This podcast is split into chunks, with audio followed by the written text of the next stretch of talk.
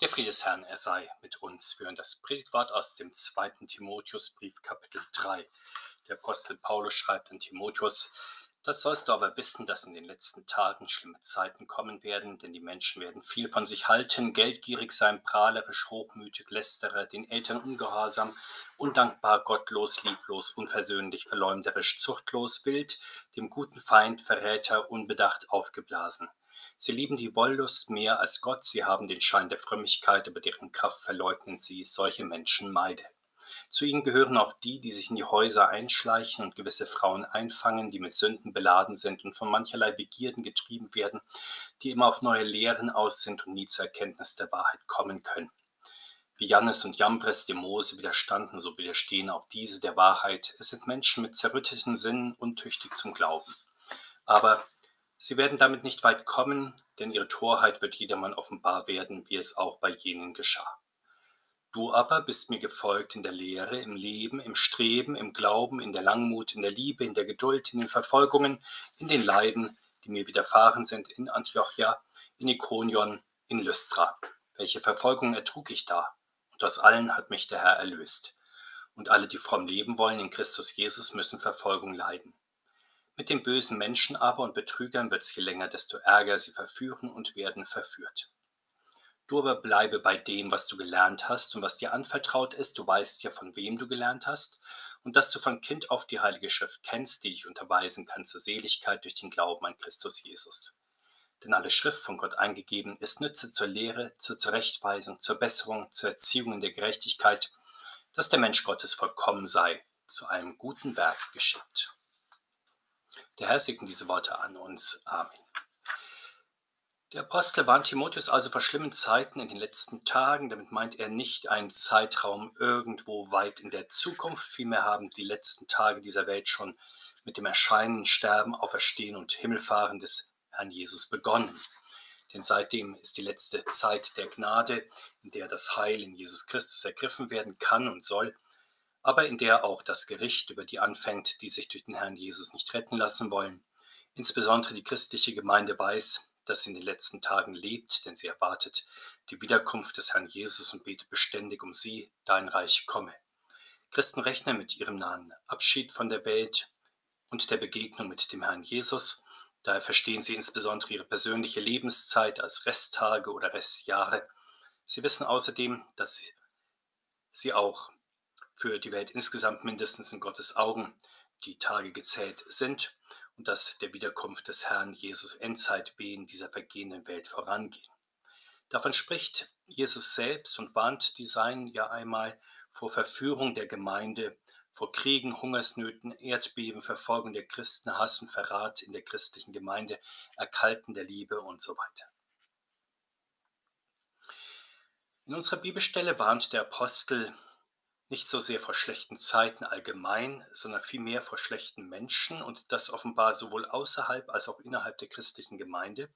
Daher hat er nicht nur allgemein menschliche Laster im Blick, die er andernorts im Neuen Testament gelegentlich nennt, um dafür zu warnen, sondern er hat vielmehr bestimmte Verkörperungen und Profile des Bösen vor Augen, die er mit großem Fleiß aufzählt und in eine Reihenfolge bringt.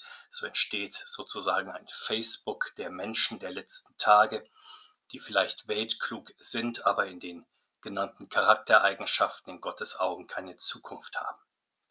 In unserem Abschnitt sind 19 Profile genannt. Sie ordnen sich im Großen und Ganzen nach den zehn Geboten. Sehen wir kurz, um wen es sich hier handelt. Erstens Selbstsüchtige. Das sind Menschen, die niemand so sehr lieben wie sich selbst. Wir nennen sie auch Egoisten. Sie fragen in allen Dingen zuerst und vor allem nach dem eigenen Nutzen und verfolgen ihn. Daher können sie auch nicht Gott und den Menschen lieben wie sich selbst. Zweitens Geldgierige. Für Geldgierige oder Habsüchtige sind Geld und Gut die höchsten Werte und nehmen damit die Stelle Gottes ein. Natürlich brauchen auch Christen Geld für ihren Unterhalt und besitzen in der Regel auch Hab und Gut. Anders als die Geldliebenden besitzt es für sie aber nicht die oberste Priorität. Drittens Angeber. Angeber prahlen mit dem, was sie haben und leisten. Sie sind geltungssüchtig und wollen vor anderen Menschen glänzen. Ihre Rechtfertigung erwarten sie sich nicht in erster Linie von Gott, sondern durch die Anerkennung anderer. Viertens Hochmütige. Hochmütige können, aber müssen nicht unbedingt vor anderen angeben. Es kommt auch vor, dass sie sich nur in Gedanken über andere erheben oder im Gebet wie der Pharisäer gegenüber dem Zöllner im Tempel. In jedem Fall verfehlen sie die Hauptsache, dass auch sie natürlich Sünder vor Gott sind, die der Vergebung Gottes ebenso bedürftig sind wie jeder andere auch. Fünftens Lästerer. Das können Menschen sein, die sogar Gott, sein Wort und die Kirche schmähen oder nur Menschen, die ganz gewöhnlich über andere herziehen. Dabei geben sie ihren, ihren Hochmut in Worten zu erkennen. Sie erhöhen sich, indem sie andere erniedrigen. Sechstens Ungehorsame. Das können Menschen sein, die sich ihren Eltern widersetzen oder aber Personen, die wie die Eltern im Auftrag Gottes ein Ordnungsamt übernehmen, Lehrer, Arbeitgeber, Pfarrer, Polizei, Richter und andere mehr. Siebtens Undankbare, Gottes gute Ordnung der Schöpfung und der menschlichen Gesellschaft ist Grundlage dafür, dass jeder einzelne Mensch auch genug Güter des Lebens hat. Während Christen Gott und dem hilfreichen Mitmenschen dafür dankbar sind, erkennen die Undankbaren diesen Zusammenhang nicht. Sie sind daher unzufrieden mit sehr unterschiedlichen Dingen, etwa sich selbst, ihrem Leben, ihrer Arbeit, ihrer Familie, den gesellschaftlichen Verhältnissen und so weiter. Achtens, Skrupellose. Menschen, die Gott und seine Ordnung der Welt und der Gesellschaft nicht anerkennen und daher tendenziell undankbar für viele sind, neigen zur Skrupellosigkeit. Ihnen ist im Grunde nichts heilig, sie erkennen keine Ordnung und keine Grenzen an, sondern verfolgen rücksichtslos ihre eigenen Interessen und Ziele. Neuntens, Lieblose. Die Folge dieser Rücksichtslosigkeit ist Herzlosigkeit. Gefühlskalt denken solche Menschen nur an sich und ihren Vorteil. Die Bedürfnisse eines anderen lassen sie kalt. Anteilnahme, Fürsorge, Hilfsbereitschaft kennen sie nicht, höchstens in sehr kalkulierter Form. Zehntens, Streitsüchtige. Für Egoisten der beschriebenen Art ist der Mitmensch tendenziell stets ein Konkurrent, eine potenzielle Gefahr und damit ein Feind. Selbst einem Dienstleister oder nahen Mitmenschen unterstellt ein Streitsüchtiger stets die eigene Ich-Sucht. Diese latente Missgunst führt nahezu unweigerlich zu Streit. Vergebung und Versöhnung kann in diesem Fall nur Waffenstillstand sein. Elftens Verleumder. Der Verleumder lästert nicht allein in gewöhnlicher Weise über andere Menschen, er verleumdet sie so nachhaltig und gründlich, dass ihr Ruf verdorben ist. Er schreckt auch nicht davor zurück, sie öffentlich anzuklagen und zu verklagen. Zwölftens Unbeherrschte. Hier sind nicht allein die unbeherrschten Streiter oder Verleumder gemeint, sondern auch die Zuchtlosen, die ihre körperlichen Begierden nicht im Griff haben, weder beim Essen und Trinken noch in geschlechtlicher Hinsicht, vielleicht geben sie sich sogar Drogen hin. Dreizehntens Rohe. Die Folge ist, dass Menschen dann verrohen und verwildern und Sklaven ihrer Triebe werden und vorwiegend um die Erfüllung sinnlicher Bedürfnisse kreisen. Vierzehntens Tugendverächter. Ist der Mensch einmal so tief gesunken und lässt seinen animalischen Trieben Lauf, dann spielen das Gute oder ein höherer Lebenssinn oder Tugend keine Rolle mehr, Sie werden angefeindet und abgelehnt. 15. Verräter. Wer in dieser Weise seine Seele verleugnet und die eigenen Bedürfnisse der Seele nach Sinn, nach höherem Sinn, ist zum Verräter zunächst an seiner eigenen Seele geworden und wird dann auch den Herrn Jesus selbst verraten, so wie Judas das tat.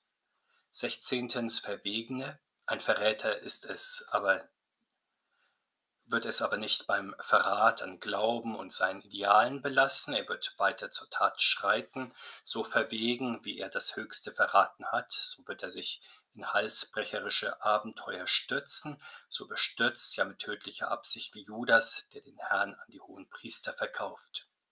17. Aufgeblasene.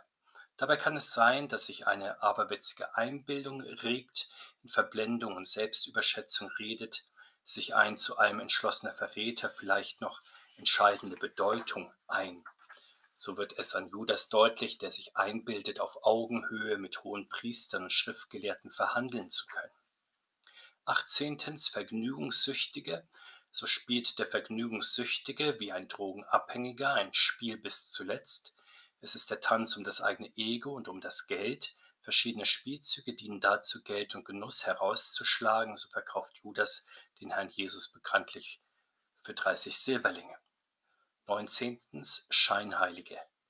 Am Ende dieser langen Reihe steht der Scheinheilige, der Heuchler. Warum ist er der absolut Letzte?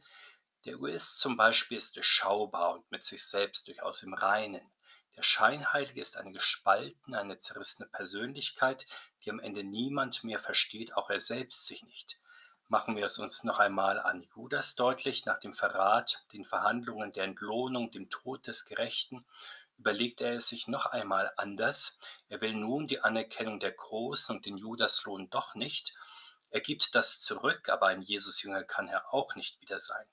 So steht er nun vor aller Welt da als jemand, der sich in jeder Hinsicht unglaubwürdig, unmöglich, ja, todeswürdig gemacht hat.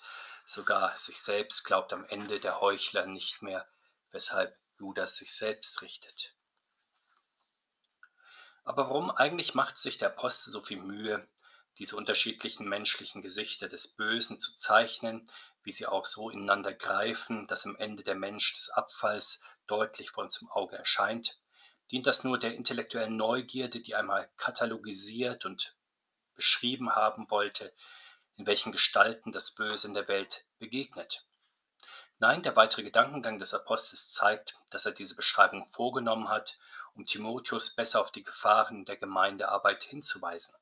Die Schilderung des Menschen, der Bosheit und des Verderbens ist der Hintergrund zum Verständnis derer, die die Gemeinde spalten. Wir erfahren, dass sie sich als falsche Lehrer in die Häuser einschleichen, um Leichtfertige und Leichtgläubige zu gewinnen, vor allem unter den Frauen.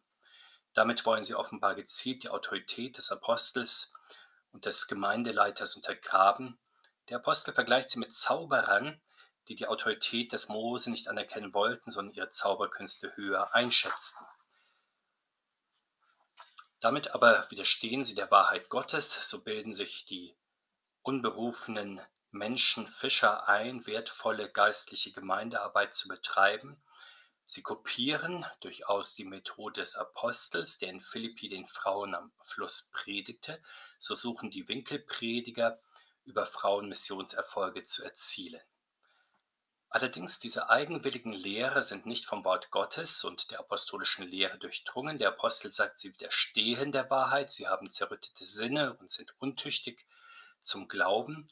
An die Stelle der Wahrheit Gottes und des Glaubens treten daher andere leitende Gedanken und Weltanschauungen, etwa Rhetorik, Kommunikationstheorie, Lehren vom Organisationsaufbau, Psychologie und anderes mehr oder auch reine Technokratie.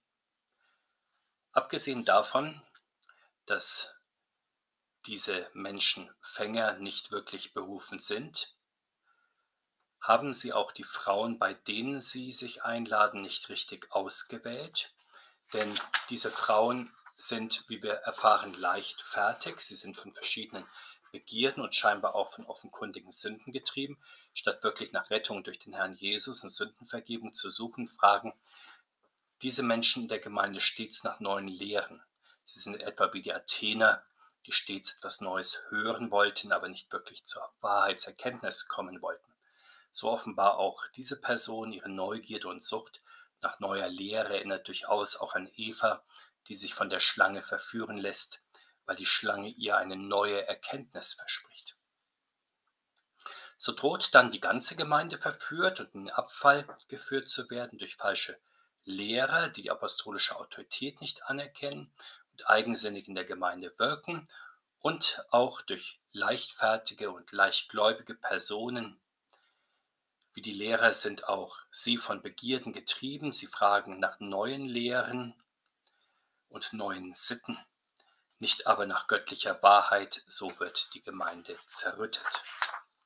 Wie weit aber kommen diese falschen Lehrer und falschen Schüler in der Gemeinde? Der Apostel ist sich sicher, sie kommen nicht weit. Diese Gewissheit bezieht er unter, anderem auch aus der Mose-Geschichte. Bald schon waren die Zauberer Geschichte. Und so ist es auch in der christlichen Gemeinde, die Torheit derer, die nicht auf das Wort Gottes setzen, wird jedermann offenbar. Und diese Gewissheit dürfen wir durchaus auch heute haben, wo in der Gemeinde Rufe nach Anerkennung von neuen Lehren und neuen Sitten laut werden, wie sie in der Welt verbreitet sind. Der Heilige Geist hilft, dass die Haltlosigkeit dieser Rufe dann jedem ernstmeinenden Christen auch ausreichend deutlich werden. Wie aber sieht nun das Profil eines Glaubensnachfolgers aus, der nicht allein wirklich anders als ein profiliertes Weltkind ist, der auch nicht nur halbe Sachen macht, wie die leichtfertigen Lehrer und Gemeindeglieder, die wir eben betrachtet haben. Solch ein überzeugter Glaubensnachfolger wird uns mit Timotheus geschildert. Der Apostel Paulus schreibt ihm eine neunfache Nachfolge zu. Sehen wir genauer darauf, was der Apostel zu dieser Nachfolge sagt. Erstens Nachfolge in der Lehre. Wort und Lehre sind für den Apostel zwei Seiten einer Medaille. Will man es in einem Bild sagen, so ist das Wort Gottes das Haus des Glaubens, die Lehre aber das Fundament. Wird das Wort des Herrn Jesus als Lehre bezeichnet, so ist damit klar, dass die Lehre nicht nur gehört, sondern auch gelernt und behalten werden soll, denn sie ist ja gute und heilsame Lehre, deshalb bleibt die erste Gemeinde auch in der Lehre der Apostel. Deshalb müssen die Verkündiger auf das Wort und die Lehre besonders Acht haben und sich in ihnen mühen. Darum sind die Gemeinden der Lehre gehorsam. Die Lehre ist zugleich auch Unterscheidungslehre. Leichtfertige Geister schätzen sie nicht. Deswegen ist die heilsame Lehre das vornehmste Kennzeichen der heiligen apostolischen Kirche. Und aus diesem Grund spielt auch in unserer Kirche die reine Lehre eine große Rolle und das zu Recht. Damit ist aber keine abgehobene oder dünne Theorie gemeint, sondern das geerdete Bekenntnis zu Jesus Christus, auf das die Kirche gegründet ist. Wir finden es ausführlich formuliert in den Bekenntnissen unserer Kirche.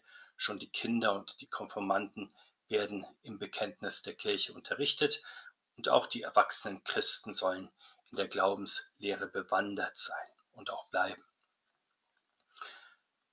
Das Zweite, was die Glaubensnachfolge ausmacht, ist die Nachfolge im Leben. Beim Apostel konkurrieren nicht Lehre und Leben miteinander oder schließen sich gar aus. Für ihn ist klar, dass der Glaubensmensch in der Lehre und im Leben nachfolgt. Schon die Jünger Jesu lernen ja nicht nur die Lehre Jesu, sondern sie folgen seinem Wegen auf Schritt und Tritt nach so auch Timotheus den Weg des Apostels Paulus. Der gute Baum bringt gute Früchte, deshalb gibt der Apostel dem Timotheus auch so viele praktische Anweisungen für eine Lebensführung, die dem Wort Gottes gemäß ist. Und das ist der Grund dafür, dass Glaube und Leben auch bei den Christen heute nicht voneinander isoliert werden oder gar auseinanderfallen sollen, sondern ineinander greifen. Das dritte ist die Nachfolge im Streben. Der Glaubensmensch folgt nicht nur in Lehre und Leben dem Herrn nach, sondern auch im Streben. Er lässt sich vom Herrn große Glaubensziele setzen, denen er dann nachjagt. So strebt der Apostel nach dem Siegespreis der himmlischen Berufung und Timotheus soll der Gerechtigkeit nachjagen. Das vierte ist Nachfolge im Glauben. Das Vorbild des Herrn Jesus zeigt die Lehre, das Leben, das Streben, das für Glaubensnachfolger verbindlich ist. Wie aber eignen sie sich dann dieses große Vorbild an? Das geschieht natürlich im Glauben. Der Glaube empfängt in richtiger Weise Lehre, Leben und Streben des Herrn und alle seine Gerechtigkeit. Deswegen ist er für das christliche Leben zentral. Deshalb kommt es in der Kirche zuerst und vor allem auf den Glauben an den dreieinigen Gott an, nicht aber auf Theorien oder Meinungen oder Einstellungen oder Werke. Weil der Glaube leider immer wieder von Jesus Christus und seinem Wort abgezogen wird, deshalb ist es eine zentrale Aufgabe der Glaubensnachfolger, einen guten Kampf des Glaubens zu kämpfen. Ein Glaubenskämpfer streitet gegen alles, was ihn vom heilsamen Wort des Herrn der heilsamen Lehre ablenken möchte. Das fünfte ist die Nachfolge in der Geduld. Zugleich bleibt der Glaubensmensch in der Geduld, die das Kommen des Herrn Jesus erwartet. Glaubensgeduld ist keine fiebrige Endzeiterwartung, wie sie die Welt immer wieder ergreift, in Endzeitszenarien und Apokalypsen der unterschiedlichsten Art, etwa in der Angst vom Wirtschaftskollaps, dem Kulturkollaps, dem Demografiekollaps, dem Kollaps der persönlichen Zukunft und Lebenserwartungen und anderem mehr. Der Glaubensmensch wartet in Geduld auf das Eintreffen des Herrn und seiner großen Verheißungen. Das sechste ist die Nachfolge in der Liebe. In der Zeit der Geduld ist der Glaubensmensch nicht untätig, er dreht nicht Däumchen, vertreibt sich die Zeit nicht oder amüsiert sich, vielmehr ist er in der Liebe tätig. Dabei muss christliche Liebe nicht ein rastloses sich aufreiben im Dienst am bedürftigen Nächsten sein. Es muss auch nicht ein unerbittliches Feilen an der edelmütigen Ausformung des eigenen Charakters sein. Zunächst einmal wird die christliche Liebe sich Gott und seiner Wahrheit zuwenden und dann weiterwirken in Diensten an den Mitmenschen. Das siebte ist Nachfolge in der Ausdauer. Weiter hören wir, dass der Glaubensmensch ausdauernd und beharrlich sein soll. Ein besonders wichtiges Betätigungsfeld ausdauernden Glaubens ist das Gebet. Das achte ist die Nachfolge in Verfolgungen. Ebenso wichtig ist die Standhaftigkeit des Glaubens in Verfolgungen. Das können nur äußere Infragestellungen sein oder auch Diskriminierung der Mehrheitsgesellschaft gegen den vermeintlich unmodernen und fortschrittsfeindlichen Glauben oder Verfolgungen der christlichen Minderheit in andersreligiös und anderskulturellen Mehrheitsgesellschaften. Hier gilt es jeweils Standhaftigkeit des Glaubens unter Beweis zu stellen, der seine Grundsätze nicht aus Angst vor dem Gegenwind verleugnet oder aus materiellem Interesse verrät. Das neunte ist die Nachfolge im Leiden, in unduldsamen, säkularen oder andersreligiösen Gesellschaften führt diese Standfestigkeit des Glaubens fast notwendig ins Leiden hinein. Da stellt sich die Frage, wie der christliche Glaube in letzter Konsequenz standhaft ins Leiden gehen kann, während die unterschiedlichen Profile des Zeitgeistes auf weitreichenden und sich steigernden Lustgewinn aus sind, die leichtfertigen Christen in den Gemeinden nach Anerkennung streben, nach Erfolg, nach neuen Lehren, nach Bedürfnisbefriedigung. Woher kommt nun die andere Ausrichtung der Glaubensmenschen? Sie entspringt der Berufung in die Kreuzesnachfolge. Deshalb folgen die Christen bereitwillig dem Herrn Jesus ins Leiden, so schildert es der Apostel für sich selbst und für Timotheus. Wie war der Apostel eigentlich als ursprüngliches Weltkind und als Verfolger der Gemeinde für die Kreuzesnachfolge gewonnen worden? Es war ja das Beispiel des Märtyrers Stephanus sowie die Begegnung mit dem auferstandenen Herrn Christus, die ihn die Nachfolge des Herrn riefen. Seitdem ertrug er bereitwillig Verfolgungen um des Herrn willen. Nach seiner Flucht aus Damaskus erleidet er die Vertreibung aus Antiochien. Auf ihrer nächsten Station Ikonion werden die tonangebenden Personen gegen sie aufgehetzt. Sie sollen misshandelt und gesteinigt werden, sodass sie fliehen. In Lystra schließlich wird der Apostel durch die Verfolger aus Antiochien und Ikonion sogar gesteinigt, aber überlebt durch Gottes Gnade. Der Apostel erwähnt gegenüber Timotheus besonders die Ereignisse in Ikonion und Lystra, weil Timotheus offenbar aus Lystra stammte. Paulus hat ihn dort kennengelernt und in die Nachfolge gerufen. Vermutlich war gerade die Steinigung des Paulus für Timotheus ein ähnliches Wendeerlebnis wie die Steinigung des Stephanus für Paulus. Die Apostelgeschichte berichtet uns nämlich, dass die Verfolgung bei den Jüngern das Erfülltwerden mit dem Heiligen Geist nach sich zieht.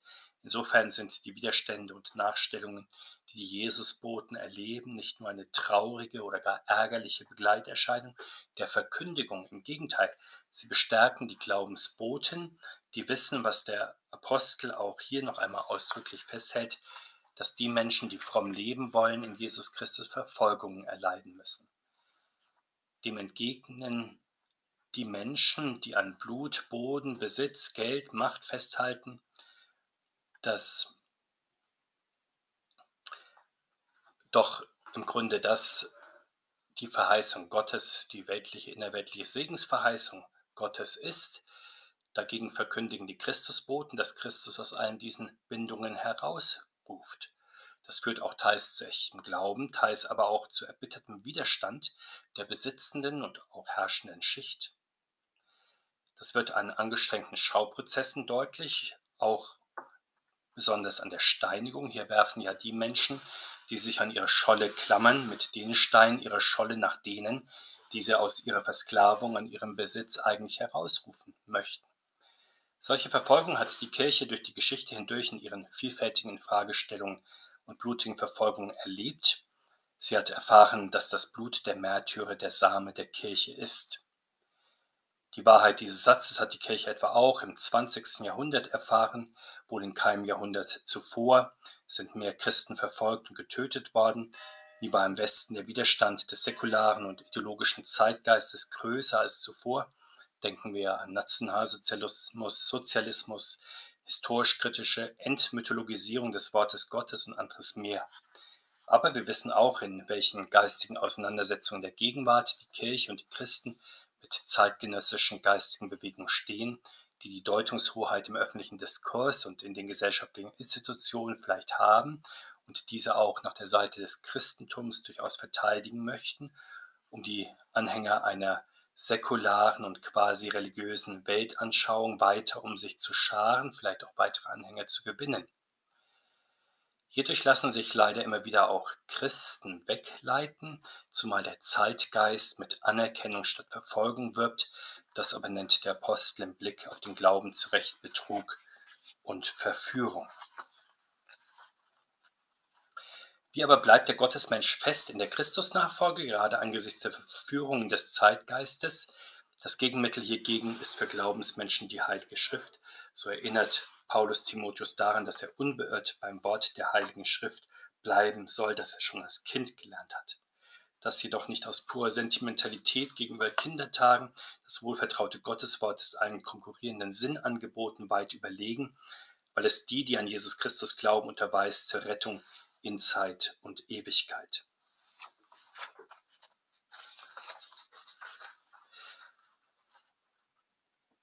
Der Friede Gottes, er sei mit uns. Amen.